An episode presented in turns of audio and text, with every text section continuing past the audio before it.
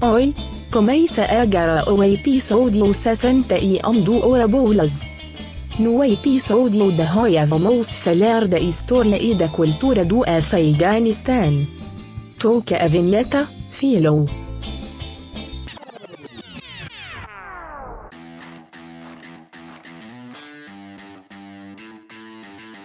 Manana Maria! Começa agora o episódio 61 do Hora Bolas, a história do mundo levada na esportiva. Eu sou o Fernando Tancredo Tanque. Eu sou o Felipe Lopes, o Filó. E eu sou Henrique Gonçalves. Mapanir Chorelaidai. Isso significa eu comi o queijo, porque eu não consegui descobrir como se fala sem apelido na língua que vocês vão entender daqui a pouco. Aí você resolveu falar eu comi o queijo. É, faz todo sentido, cara. Justamente. Porque eu comi queijo hoje no café da manhã. Entendi. Hoje aqui a gente falando do pasto, né, que é a língua local lá do Afeganistão, que é o país aqui tema do nosso episódio 61, e manana é obrigado, né, em pasto. E você vê aí que faz sentido, né? Porque o pasto, onde o que, que tem no pasto? Vaca. A vaca dá o quê? Leite. E o leite faz o quê? Queijo. Olha aí. É. Olha, é conexão incrível mesmo. Mas antes da gente começar aqui a falar do Afeganistão, dá aquela passada nas nossas redes sociais. A gente tá com HoraBolasPod no Instagram e no Twitter. E estamos também aí nas diferentes plataformas de streaming, né? Spotify, Apple Podcast, Google Podcast, Deezer, Castbox, YouTube e Amazon Music. Então aproveita para dar um subscribe lá na gente também. E hoje aqui, antes da gente começar, só fazer um pequeno anúncio aqui do nosso podcast. É que a partir dessa semana a gente tá mudando aí para um formato quinzenal de episódios. Desde que a gente começou, tem tentado fazer um episódio a cada semana, mas a gente agora vai mudar para um episódio a cada duas semanas.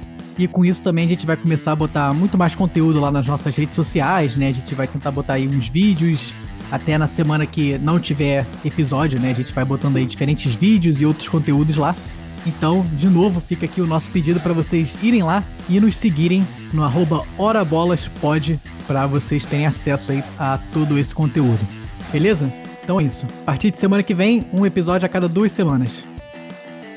Mas então, aqui passando pro tema do nosso episódio hoje, como eu falei aí, como a Maria também já falou, é o Afeganistão, país que infelizmente voltou aí às manchetes dos jornais mundiais né, no mês passado, com a volta do Talibã ao controle do país.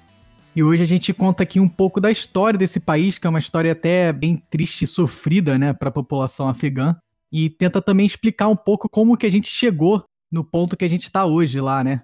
Mas, além disso tudo, acho que a nossa ideia aqui com esse episódio era também mostrar um pouco mais do país, né? A gente acaba sempre associando muito a imagem do Afeganistão com guerra e terrorismo e tudo isso, mas tem muito mais além disso, né? Existe uma cultura aí milenar que acaba ficando de segundo plano para todas essas coisas aí que tem acontecido nos últimos 20, 30 anos. Mas a gente queria trazer aqui uma outra visão, né? E falar um pouco também das coisas bonitas lá do Afeganistão.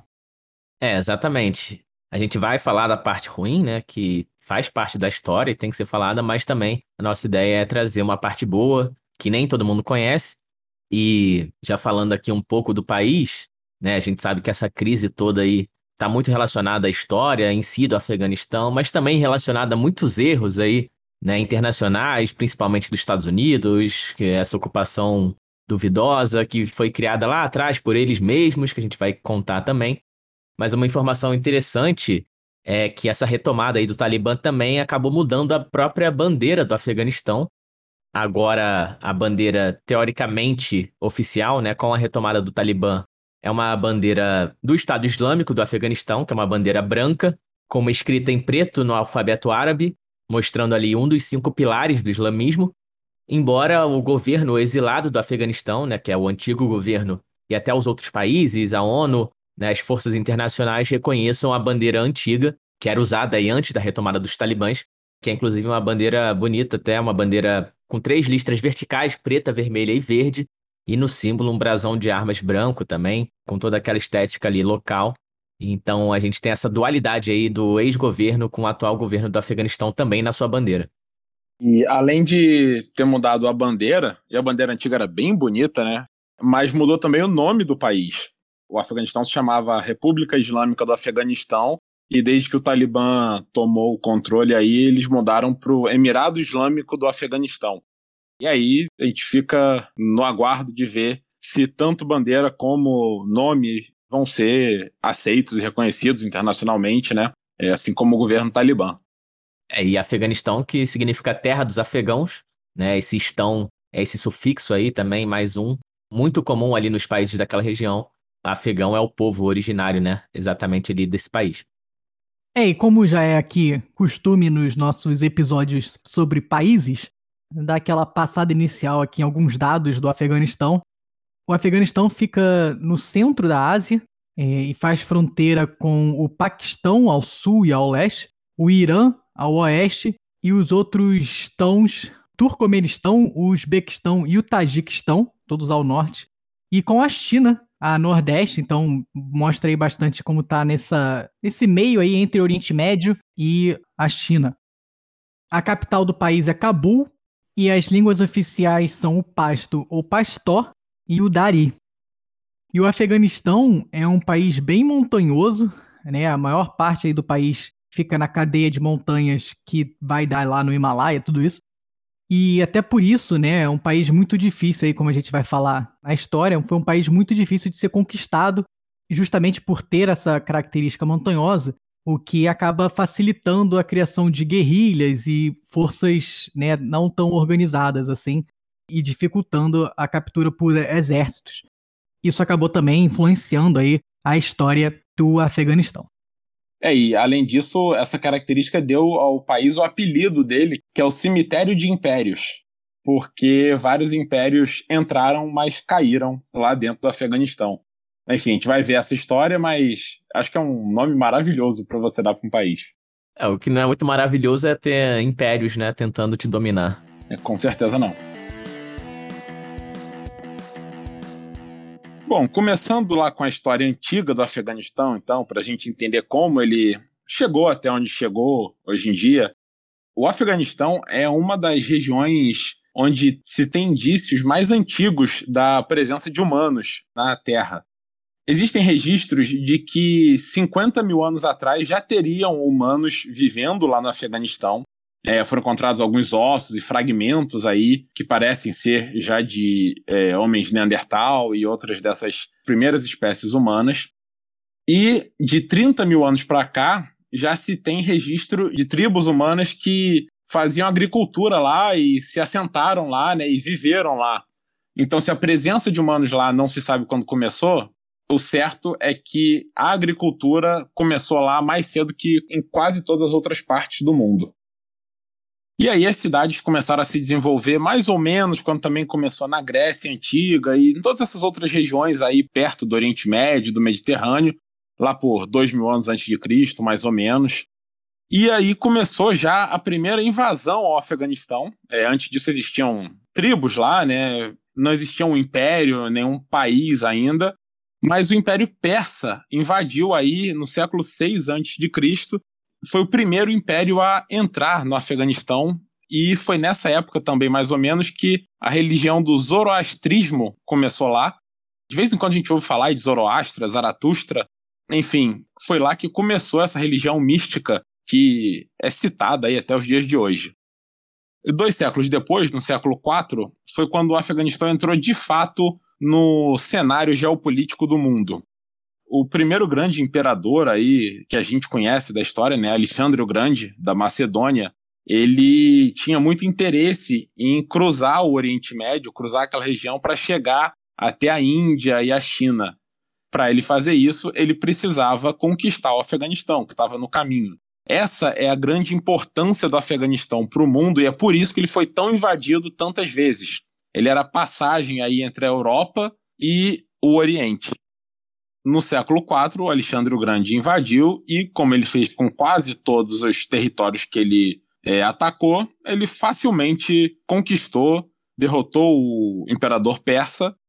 Só que, assim que ele conseguiu conquistar, ele começou a sofrer resistência das tribos afegãs. E aí é o que o Tank falou da guerrilha, né, da resistência e por que esse relevo montanhoso oferece uma facilidade, né? Para esse tipo de luta, já que você consegue se esconder muito melhor, preparar emboscadas. E com isso, o mesmo Alexandre o Grande, o cara que dominou quase todo o mundo conhecido ali da época, naquela região do Oriente Médio e do Mediterrâneo, ele disse que o Afeganistão era um país muito fácil de entrar, mas muito difícil de sair. É muito difícil você manter e se dar bem nele. Uma grande demonstração aí do esforço que o Alexandre o Grande teve que fazer para manter o Afeganistão é que quando chegou lá, ele ainda era solteiro. E ele queria se casar com uma rainha da Pérsia, que é o que atualmente é o Irã. Mas ele recebeu a recomendação aí dos seus conselheiros de que se casasse com uma rainha do Afeganistão, do que na época era a região da Bactria, que era uma das tribos aí mais importantes do Afeganistão. E por que isso? Porque a Pérsia já estava completamente dominada, mas no Afeganistão, na Bactria e em toda a região ali, ainda tinha muita guerrilha, muita resistência a ele, ele ainda estava tendo muita dificuldade, e com isso era muito mais importante fazer os laços matrimoniais, né, fazer o casamento e a aliança com o Afeganistão, em vez da Pérsia. E assim, a primeira esposa dele foi então afegã, depois ele ainda se casou com uma esposa persa, mas isso demonstra que, assim, mesmo Alexandre o Grande precisou fazer de tudo para conseguir manter o Afeganistão. Depois da morte de Alexandre o Grande, o Afeganistão acabou caindo e foi dominado pela Grécia Antiga, virou o reino greco-báctrio. Depois passou por lá o Império Maurya, que foi quem implementou o budismo e o hinduísmo no país. E aí teve uma série de reinos que foram invadindo o Afeganistão e lutando é, uns com os outros, reinos que a gente não conhece mais, né? como eu falei, o Império Maurya, o Império Kuchana e outros. Mas a próxima grande mudança no país foi no século VII, depois de Cristo já, que os muçulmanos chegaram finalmente ao Afeganistão e assim implementaram lá o islamismo. O Afeganistão, na época, ainda era dominado pelo Império Kushana, mas já era um império que estava em decadência. E aí, em 642, os árabes, eram chamados de árabes Rashidun, eles conseguiram conquistar uma boa parte ali do Oriente Médio e finalmente em 651 eles entraram na região que hoje é o Afeganistão. E aí eles começaram a implementar o islamismo lá. Existiu uma certa resistência, já que o hinduísmo e o budismo tinham sido implementados, estavam lá há alguns séculos, mas com o passar dos anos e das décadas e séculos mais, o islamismo foi sendo aceito no Afeganistão. Cabul, que é a atual capital, só chegou ao domínio árabe em 870. Foram mais ou menos 200 anos que os árabes levaram para conquistar todo o Afeganistão de fato. O que mostra também novamente a dificuldade de você encarar as resistências locais, né? Estimam que ainda levou mais ou menos 200 anos para que todo o Afeganistão acabasse se convertendo ao islamismo. É lógico que, como eu falei, a área do Afeganistão era muito importante e assim os impérios de todas as épocas iam continuar tendo interesses no Afeganistão. Invasão seguinte foi do Império Mongol, os mongóis que tinham uma força aí bem grande na Idade Média. Por volta dos anos 1200, eles acabaram invadindo o Afeganistão. Eles queriam tomar esse controle para que eles pudessem ter muito mais poder político na negociação com os outros reinos da época teve também uma outra invasão aí, logo depois de um império aí dos turcos, é um império que era descendente de Gengis Khan. Então, assim, isso mostra que realmente o Afeganistão continuava sendo um grande ponto de batalha ao longo dos séculos da Idade Média inteira. Os séculos seguintes, desde aí do século XII, da invasão mongol, até mais ou menos o século XVII, foram novas e novas invasões até que finalmente, no início do século XVIII, nos anos 1700, a gente tem a criação do Afeganistão como a gente conhece. O Ahmed Shah Durrani, ele era um líder do Império Durrani, era muçulmano, e ele conseguiu dominar o Afeganistão no ano de 1747. Ele chegou na cidade de Kandahar, que é a segunda maior cidade do Afeganistão. e conseguiu dominar o país, dominou também uma parte do Irã, uma parte do Paquistão e até uma parte da Índia, e estabeleceu-se ali e finalmente deu uma cara de autonomia ao Afeganistão, porque, como a gente falou, o Afeganistão sendo dominado por vários impérios, embora os pastuns estivessem lá, né, o povo, todos os povos do Afeganistão continuassem lá, eles nunca tiveram uma autonomia. Eles eram sempre dominados por outros povos. E foi aí a primeira vez em que o Afeganistão foi de fato uma região ou um império cujo líder era de fato um afegão. Quando o Shah faleceu em 1773, os filhos dele assumiram, depois os netos, foi virando de fato aí uma dinastia, e foi aí também que a capital foi pela primeira vez transferida para Cabul. Foi de Kandahar para Cabul. E se tornou, durante essa época, um dos maiores impérios daquela região.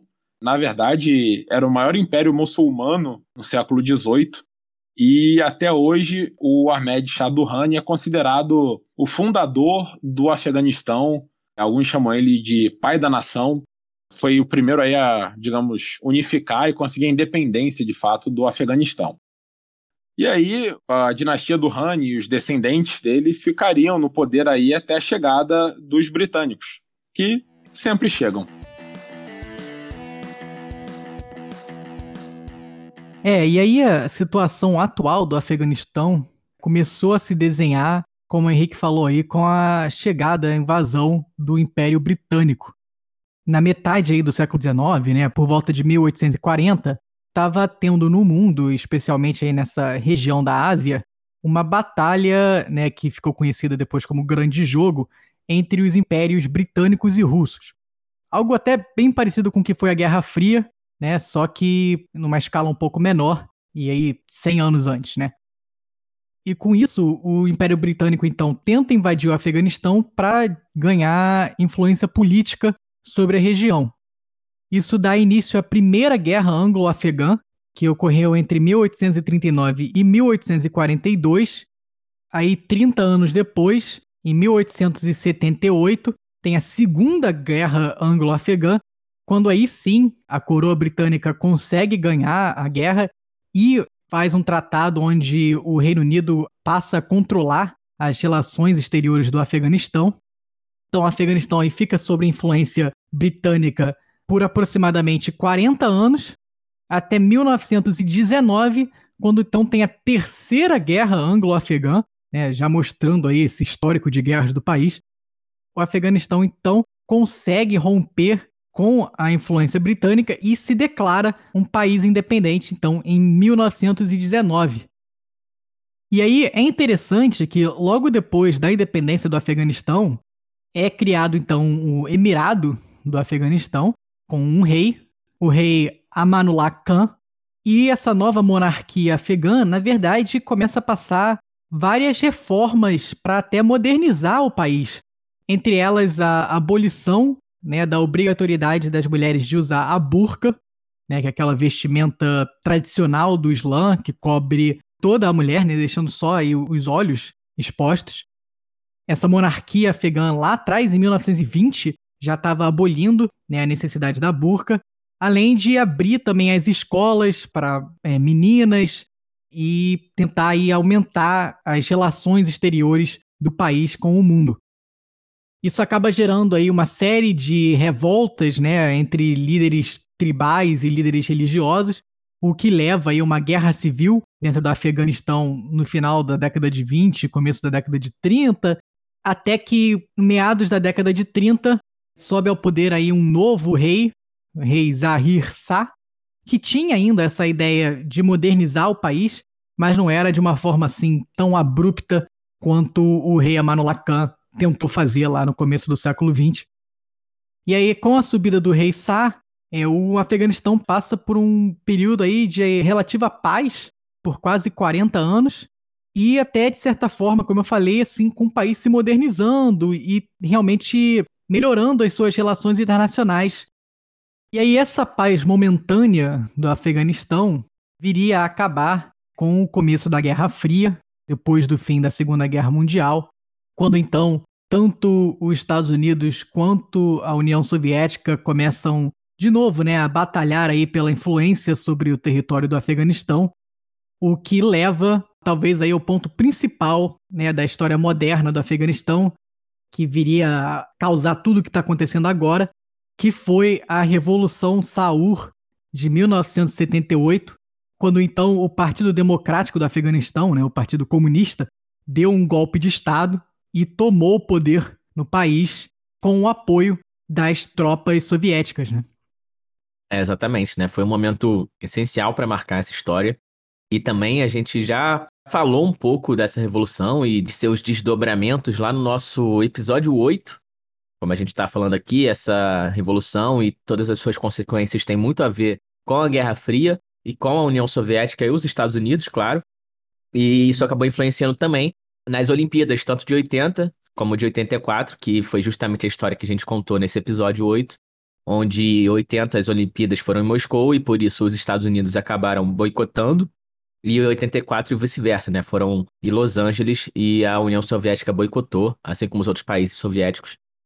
E a grande causa disso tudo também vem dessa revolução que aconteceu no Afeganistão, que tinha todos esses interesses por trás, tanto dos americanos quanto dos soviéticos. É, justamente. Então essa revolução de Saur de 1978 torna o Afeganistão um país comunista e isso, obviamente, né, gera aí uma grande oposição dentro do próprio país, o que leva o país a entrar em guerra civil já no ano seguinte, em 1979.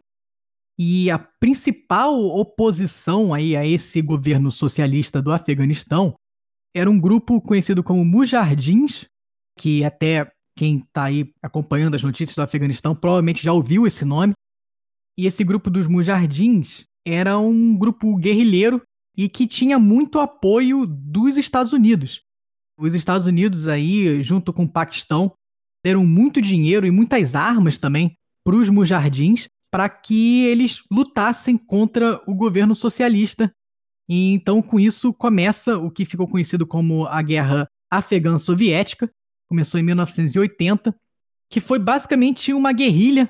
O governo era associado com a União Soviética então os soviéticos mandavam em exército tudo isso para apoiar o governo do Afeganistão, enquanto os mujardins usavam aí de técnicas de guerrilha para lutar contra o governo.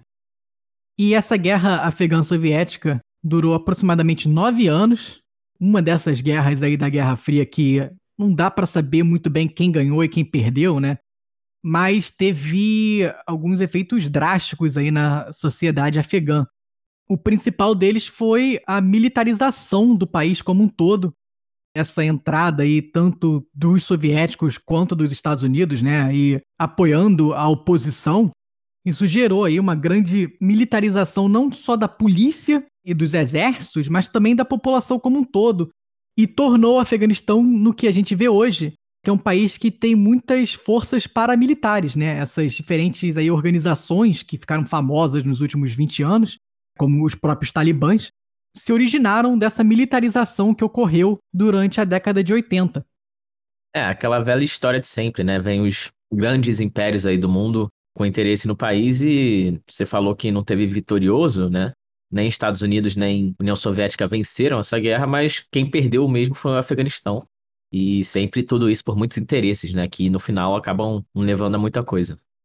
É, justamente, só para botar isso em perspectiva, Durante esses nove anos aí da guerra afegã-soviética, acredita-se que morreram entre 562 mil e 2 milhões de afegãos e aproximadamente 6 milhões de pessoas foram aí removidas das suas casas, né, e tiveram que fugir durante essa guerra. Justamente o que o Filó falou, né? Acaba que as principais potências e o primeiro mundo, né, entre aspas aqui, invade o país e quem sofre mesmo é a população local, que não tem nada a ver com isso. E até hoje a gente vê isso acontecendo no Afeganistão, que tem esse passado aí, essa maldição quase que acontece no país. E aí, depois disso, chegando no final da década de 80, a União Soviética começa a perder força e basicamente para de financiar o governo soviético lá no Afeganistão. E com isso, o, o governo acaba perdendo bastante força até que o governo cai por volta aí do ano 1992, o que gera aí uma série de outros conflitos internos e mais guerra civil dentro do Afeganistão para ver quem que ia suceder o governo comunista. E aí é durante esse estado aí de anarquia que surge o grupo do Talibã, que na verdade essa palavra Talibã significa estudantes em pastó, né, na língua local do Afeganistão. O Talibã surge justamente desse grupo dos mujardins que foram financiados aí, veja você, pelos Estados Unidos para lutar contra a União Soviética. O Talibã é justamente um ramo desse grupo dos mujardins que acabou tendo aí uma visão mais é, radical do Islã. E aí o Talibã é criado por volta aí de 1994 e se utilizam muito dessas armas que foram dadas aí pelos próprios americanos para os mujardins para começar a tomar né, e invadir diferentes cidades aí do Afeganistão. E já em 96 eles conseguem tomar o poder do país, dão aí um golpe de Estado, removem o governo que estava no poder e se tornam de fato governantes criando de novo o Emirado Árabe do Afeganistão. E aí então o Talibã estabelece um regime totalitarista radical, né, bem radical, e que ataca, entre outras coisas, os direitos das mulheres. As mulheres sofreram bastante com esse novo regime aí do Talibã. Algumas das restrições que elas sofreram, primeiro voltou a ser obrigatório o uso da burca, que como eu falei tinha sido extinto lá atrás em 1920, Além disso, as mulheres não podiam mais trabalhar nem estudar durante o governo talibã, que de novo acabou se utilizando aí de uma interpretação bem radical do Islã. É sempre importante fazer essa distinção aqui. E além disso, durante o governo talibã, começaram a surgir diferentes grupos terroristas dentro do próprio Afeganistão e que eram até de certa forma apoiados pelo próprio governo né? Ou se não eram apoiadas, pelo menos o governo não fazia nada para destruir esses grupos terroristas. Os Estados Unidos, então, que, como a gente já falou aqui, né, eram aliados aí dos mujardins, agora começaram a batalhar e lançar mísseis contra as diferentes bases militares de grupos terroristas do Afeganistão. E essa escalada de tensões aí entre os terroristas, em especial a Al-Qaeda e os Estados Unidos, levaria então a um dos grandes eventos aí dos últimos talvez 50 anos, que foi justamente o ataque às Torres Gêmeas né, do 11 de setembro, quando a Al-Qaeda, liderada pelo Osama Bin Laden, sequestrou, na verdade, diversos aviões e utilizaram dois deles né, para atacar as Torres Gêmeas lá em Nova York. Uma cena aí que ficou sem dúvida marcada para a eternidade e que, como a gente vai falar daqui a pouquinho também, modificou aí os próximos 20 anos lá do Afeganistão. É, muito, muito marcante. Esse atentado aí que acabou de completar 20 anos já, né? E outra coisa impressionante também é que você não estava vendo Dragon Ball quando foi interrompido pelo plantão da Globo, né? Isso aí é um fato inventado, um surto coletivo dos brasileiros. O pessoal inventou isso aí, todo mundo acha que é verdade, só que ia passar Dragon Ball mais tarde, entendeu? Isso que é importante saber. é, realmente esse foi aí o ápice desse governo talibã, né, que se aliou aí com diferentes terroristas, mas eles também destruíram diversas coisas lá dentro do próprio Afeganistão, algumas estátuas de Buda que eram aí do século VI. Mas então, essa série de atentados aí do 11 de setembro levaria a uma resposta do governo americano, que então invade o Afeganistão para justamente combater né, o terrorismo e o grupo Al-Qaeda e capturar o Osama Bin Laden, que estava protegido, né, entre aspas, pelo governo afegão. E com isso, então, a gente entra aí na próxima página da história do Afeganistão, que é justamente a ocupação americana, que durou aí 20 anos, né, de 2001 até 2021, e, na verdade, acabou que a batalha mesmo contra a Al-Qaeda foi rápida. É, em aí dois, três anos, eles já tinham basicamente destruído a Al-Qaeda. O Osama Bin Laden foi morto depois, mas os americanos ficaram lá por bastante tempo, né? Muito controversa toda essa ocupação americana, mas com a justificativa de que eles estavam tentando estabilizar o país, o que hoje acaba sendo até irônico visto que o Talibã rapidamente voltou ao poder depois da retirada das tropas americanas. E a gente chega nas notícias atuais, né, que todo mundo aí já está bem familiarizado com tudo que está acontecendo lá no Afeganistão. Mas pelo menos essa história bota aí um pouco em perspectiva, né, tudo o que aconteceu, toda a influência externa e como isso gerou o caos que a gente tem hoje no Afeganistão e o quão difícil é sair dessa situação lá para o Afeganistão. E de novo, quem acaba sofrendo mais do que qualquer um é, no fim, a própria população afegã, que não consegue ter paz aí por mais de quase 100 anos. É complicada a situação. É, e a gente vê aí que os Estados Unidos meio que causou o próprio ataque lá do 11 de setembro, que, aliás, também o 11 de setembro não foi culpa aí do Celso Portioli, né? Vamos sempre relembrar. Mas, falando sério aqui, os Estados Unidos também saem agora do Afeganistão, né? Meio que às pressas, sem deixar nada controlado, sem deixar nenhum plano para o governo de realmente retomar o país de maneira democrática e dar no que a gente está vendo aí nas notícias, né? Muito, muito triste. Pessoal caindo de avião, tentando sair desesperadamente do país, um bando de gente lá no aeroporto, bomba, porque os Estados Unidos simplesmente chegou o prazo que eles mesmos tinham estipulado e foram embora e não estão nem aí, né? E se você perguntar que aconteceu lá na década de 80, eles vão falar que não tem nada a ver, que nunca apoiaram os mujardins, até porque não é nada oficial. E, como sempre, também, né, se fazem só de vítima. Mas, como a gente disse lá no início, né, a gente também quer trazer aqui nesse episódio um outro lado do Afeganistão, que não seja só a guerra, o sofrimento, milícias armadas. Então, vamos falar aqui um pouco da cultura do país, do esporte do país e também da religião, que é sempre um traço muito importante aí nos países islâmicos. Na verdade, praticamente todos os afegãos são considerados muçulmanos, é cerca de 99,7% da população. Os muçulmanos são normalmente divididos em dois grandes ramos, os sunitas, que são considerados o ramo mais ortodoxo do Islã, e são cerca de 85% aí no mundo, e os outros 15% que são os considerados xiitas, e a principal diferença entre esses dois grupos surgiu com a morte do profeta Maomé no ano de 632. Com a morte do Maomé, que foi o fundador do islamismo né, e autor do livro sagrado do Alcorão, acabou havendo essa divisão entre a população muçulmana. Os sunitas acreditavam que o povo muçulmano deveria eleger o seu novo líder, que foi o que acabou acontecendo, enquanto os xiitas acreditavam que a liderança tinha que continuar na família do profeta, e como Maomé não tinha filhos homens, seria passado para o seu genro Ali. Ali, no caso, é o nome dele, não é pro seu genro que tá ali, mas enfim. Faça pro genro ali, vai. o genro ali do canto. Ele tá quietinho no canto, ó. O genro ali que estava ali do lado, né? Mas é o Ali também. E essa ideia, né, que muitas vezes se tem de que os xiitas são sinônimos de radicais, e os sunitas são mais moderados, na verdade não é coerente porque a gente tem posicionamentos fundamentalistas dos dois grupos, né? Tanto xiitas quanto sunitas. E só para dar um exemplo aqui, a própria Al-Qaeda e o Estado Islâmico são considerados sunitas e também são fundamentalistas. E falando da cultura do Afeganistão, é um país muito antigo, né? Ali naquela região do Oriente Médio, da Ásia Central, tem tradição aí de culturas muito antigas e de milênios até.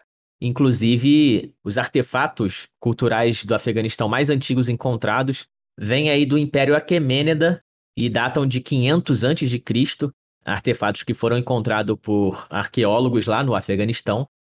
E pelo fato de o país estar ali bem no meio da Ásia, né, fazendo fronteira com vários outros países, com a própria China, também faz fronteira ali com o Oriente Médio, com o sul da Ásia, com o Paquistão. Então é um país com uma cultura muito plural e influenciado também pela cultura de todas essas outras regiões. O Afeganistão tem uma história bem antiga de valorização da arte. Foi lá que foi encontrada a pintura a óleo mais antiga da história da humanidade, em murais de cavernas afegãs. E outra grande forma de arte conhecida lá são as miniaturas persas, que é um tipo de artesanato que vem aí justamente dos persas, né? Cujo descendente oficial hoje em dia é o Irã, mas os persas dominaram uma área muito maior, inclusive ali no Afeganistão, por isso também a origem dessa cultura. É, e vale falar aí que é o Dari, que é uma das duas línguas que a gente citou do Afeganistão, ela é derivada do persa. Ou seja, mostra a influência persa no Afeganistão também. É, exatamente. E falando ainda um pouco da arte, a partir aí do início do século XX, o país começou a adaptar certas técnicas ocidentais, né, vindo aí principalmente com a ocupação inglesa que o Tanque contou. E essa arte que em sua maioria sempre foi feita por homens. E recentemente, né, aí desde 2001, com a ocupação americana, as mulheres começaram a ter mais espaço nos programas de arte, principalmente na Universidade de Cabul, que é uma das principais universidades ali do centro da Ásia, também agora com a retomada do Talibã, infelizmente, né, isso deve ser freado aí, porque as mulheres acabam sofrendo mais nesses regimes fundamentalistas.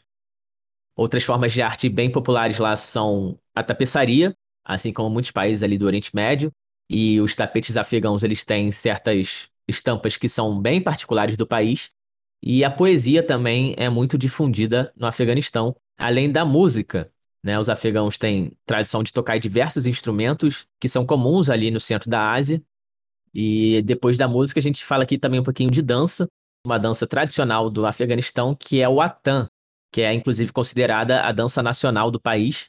E essa dança tem sua origem numa dança folk, que era conduzida pelo próprio povo Pashtun, que é esse povo aí que originou a população do Afeganistão e ela era muito comum em tempos de guerra e também durante casamentos ou outras celebrações aí ao longo do calendário. E era uma dança realmente muito popular entre os povos afegãos e seus diferentes grupos étnicos. Ela chegou até a ser exportada para o Paquistão, que é um país que tem muitos afegãos que fugiram da guerra.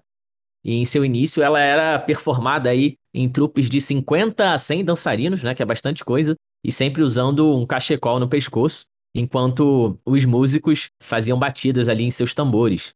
E quando o tempo foi passando, né, virou apenas uma dança tradicional, que você não precisa necessariamente 50 pessoas, pode ser uma pessoa dançando, mas continua sendo até hoje a dança nacional do Afeganistão. Falando rapidinho aqui da culinária afegã, os três principais pratos do país são considerados o palau, que é o prato nacional afegão, e é feito aí com arroz cozido num caldo de carne. Também tem o kebab, né, muito tradicional ali daquela região e do Oriente Médio, e tem ainda o mantu, que é como se fosse um bolinho de carne é, então fica aí para quem quiser pesquisar, fazer uma receita, parece tudo muito gostoso. Falando aqui da retomada dos talibãs nesse ano de 2021, acaba sendo também, infelizmente, uma ameaça à cultura, ao próprio patrimônio cultural do Afeganistão. O Tanque já citou aí, né, mas entre 1996 e 2001, que foi quando o Talibã liderou aí o país antes da ocupação americana, houve uma destruição gigantesca do patrimônio cultural do país. E esse risco volta a se impor agora em 2021. E a principal dessas destruições foi essa que o Tanque disse em 2001, quando meses antes da ocupação dos Estados Unidos teve a demolição dos Budas na cidade de Bamiyan. E essas estátuas de Budas haviam sido esculpidas por volta do século VI, eram feitas ali numa extensão bem grande das montanhas afegãs, num trecho que era da antiga Rota da Seda. Então, é assim, uma história muito, muito antiga, muito, muito rica que acabou sendo destruída por esse grupo. Os Budas mostram bastante aí essa história antiga do Afeganistão, né?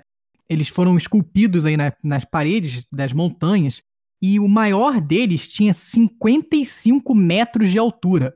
A grande maravilha, né, da cultura antiga. Tinha outros aí por volta de 40 metros de altura. Realmente estátuas aí lindíssimas, mas infelizmente destruídas aí por esse governo extremista mas, como a gente está querendo falar e mostrar toda essa herança cultural aí do Afeganistão, né, vale a pena falar um pouco desses Budas aí de mais de 1500 anos atrás. exatamente. E outro medo que também está muito presente em relação à educação no país, principalmente a educação das meninas, né, das mulheres. A Unesco, inclusive, já emitiu um alerta aí de uma possível catástrofe generacional seria sobre a educação no Afeganistão com a volta do Talibã, que impedem aí as mulheres, principalmente, de ir às escolas, às universidades, que era algo que estava mudando aí nos últimos 20 anos. E agora, né, vamos ver como vai ficar. Embora o Talibã diga que esteja menos fundamentalista do que duas décadas atrás, a gente vai ter que ver como vai ser e, infelizmente, sempre muito pior a situação para as mulheres ainda do que para os homens. E para fechar aqui o nosso episódio, é claro que a gente não poderia deixar de falar dos esportes, né, um dos grandes temas aqui do podcast. E embora a gente não pense muito, o Afeganistão tem sim muitos esportes e grandes culturas esportivas em seu país. E essas modalidades são regidas aí pela Federação Afegã de Esportes.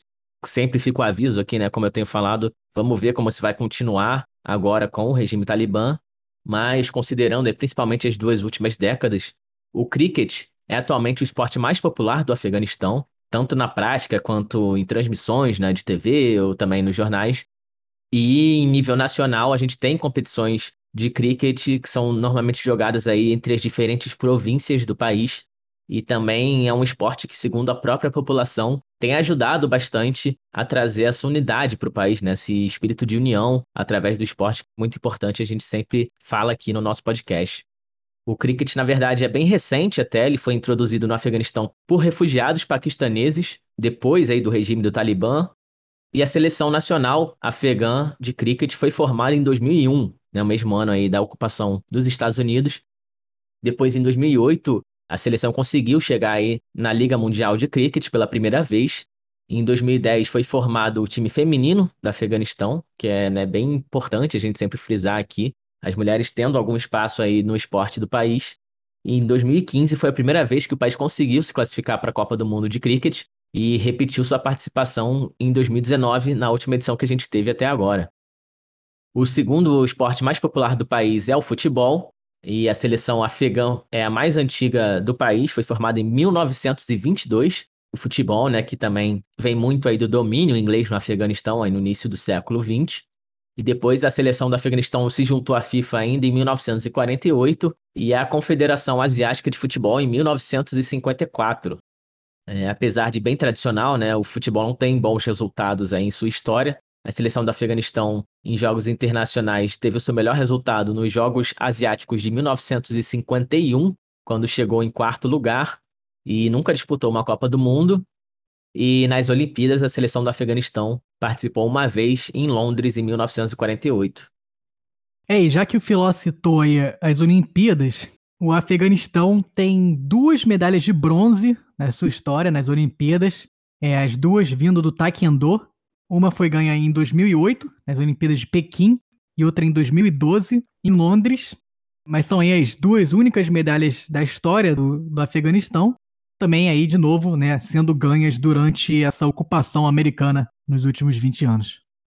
É, e já que você falou aí do taekwondo, os outros principais esportes além do cricket e do futebol no Afeganistão são o basquete e principalmente esportes que envolvem luta aí, né? O MMA, o taekwondo, que o Tanque falou, responsável pelas únicas medalhas do país nas Olimpíadas, o boxe, também alterofilismo, levantamento de peso, atletismo, o golfe e o xadrez, né, que também fica aí um pouco como herança, principalmente da ocupação soviética.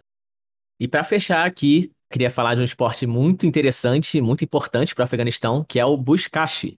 O Bushkashi que é o esporte nacional do Afeganistão, considerado também o mais tradicional do país, e é um esporte diferente, né?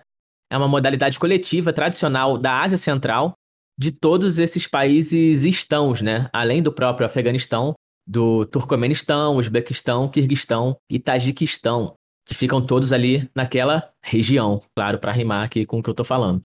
Estão todos naquela região, né? É porque é lá que eles estão. Os estãos estão ali, né? Todos vizinhos. E esse esporte é bem interessante porque foi um jogo desenvolvido a partir de uma habilidade comum entre os cavaleiros ali daquelas zonas áridas e montanhosas da estepe asiática, que o que eles faziam muito na sua cultura diária era criar cabras, né, vacas, bezerros. E por causa disso, eles eram muito acostumados a pegar, né, agarrar as cabras e bezerros, principalmente do chão, estando em pleno galope em seus cavalos.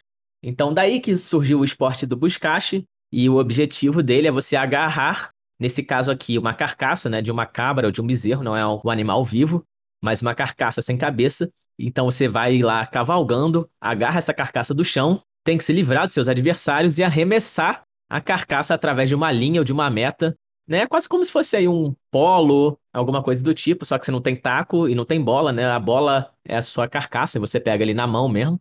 E também em outras versões do Buscache, não é um gol ou uma linha de meta, às vezes você tem que jogar a carcaça dentro de um barril ou de um círculo no chão. Mas enfim, fica aí o esporte nacional do Afeganistão, esse louquíssimo Buscache. Que acho que a gente tinha que tentar aqui, né? Ai, ai. Era melhor ser um, um animal vivo do que uma carcaça sem cabeça. Pô, imagina jogar uma cabra viva lá, não ia dar certo. Não, é, não. Aí é crueldade com o animal. Mas eu acho que eu apoio a gente criar aqui o Hora Buscache. Só aprender a andar de cavalo primeiro, depois aprender a pegar uma cabra em cima de um cavalo, depois aprender a arremessar a cabra. Mas tá bom. É, tem que matar a cabra antes ainda, né? Eu já sei andar de cavalo, só falta os outros três agora. É, mas então com esse esporte bizarro aqui, a gente aproveita para fechar o nosso episódio 61.